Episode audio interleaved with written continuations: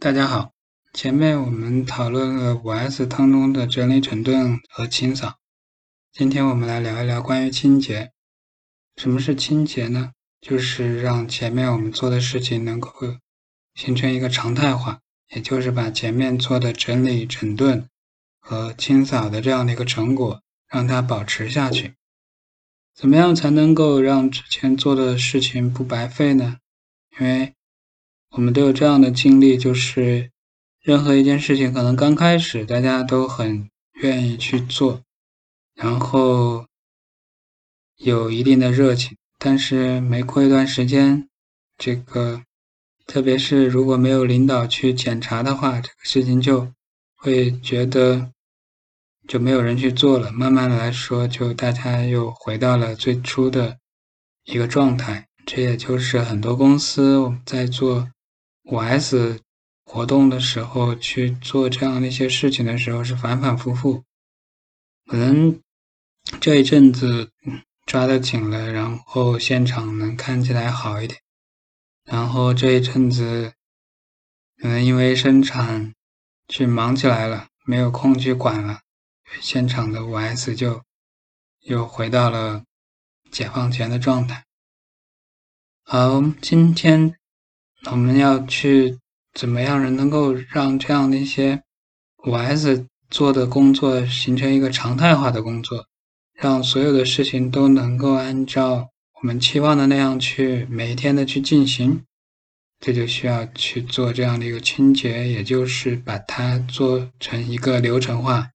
标准化、规范化的一个操作，让前面我们做的这些事情能够保留下来。不管谁来做，不管什么时候，不管是在哪里，我们前面做的这些整理、整顿、清扫的工作，都能够去持续的进行下去，并且能够去做好。嗯，这里有一个故事，可能大家都会听过，就是擦桌子的故事。嗯，说是一个领导交代一个下属说，这个桌子每天你要早上擦一遍，中午擦一遍，下午下班再擦一遍。当这个工职员接到这样的一个指令之后，如果他是一个中国公司的职员，他第一天会早上擦一遍，中午擦一遍，晚上擦一遍。第二天还是会擦三遍。第三天的时候，他可能依旧会擦三遍。但是到第四天的时候，他发现我前面擦了这三遍也没有人来看，也没有人来问。那我今天擦两遍行不行？早上擦一遍，中午我就不擦了，到下午我再擦一遍。然后等到第五天的时候，发现哎。我昨天只擦了两遍，也没人来管我。那我今天干脆我就早上擦一遍算了。在第二天再过来的时候，还是那样。哎，我擦三遍、擦两遍、擦一遍都没有人看，都没有人管。那我干脆不擦了。所以这个桌子，他从那一天开始他就不擦了。这是中国公司的一个员工。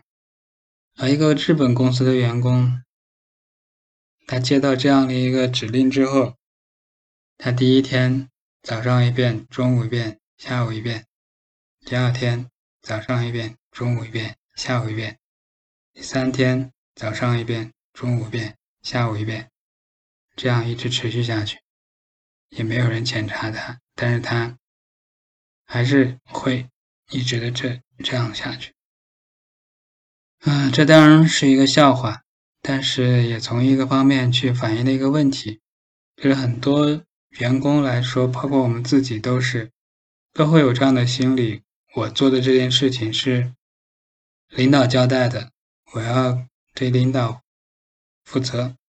其实也就是说，我这个事情是要做给领导看的，领导能看得到，能检查了我就做。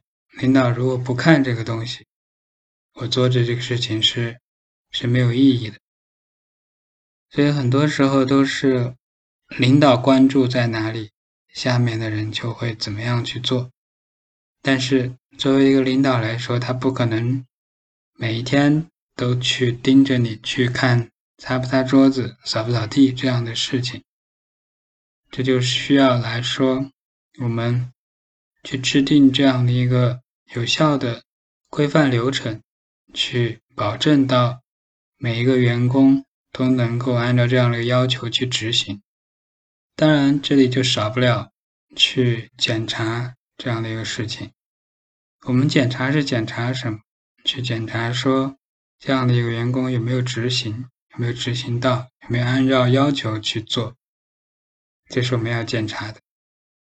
嗯，一旦这样的一个检查停止之后，这个员工能不能继续再做下去呢？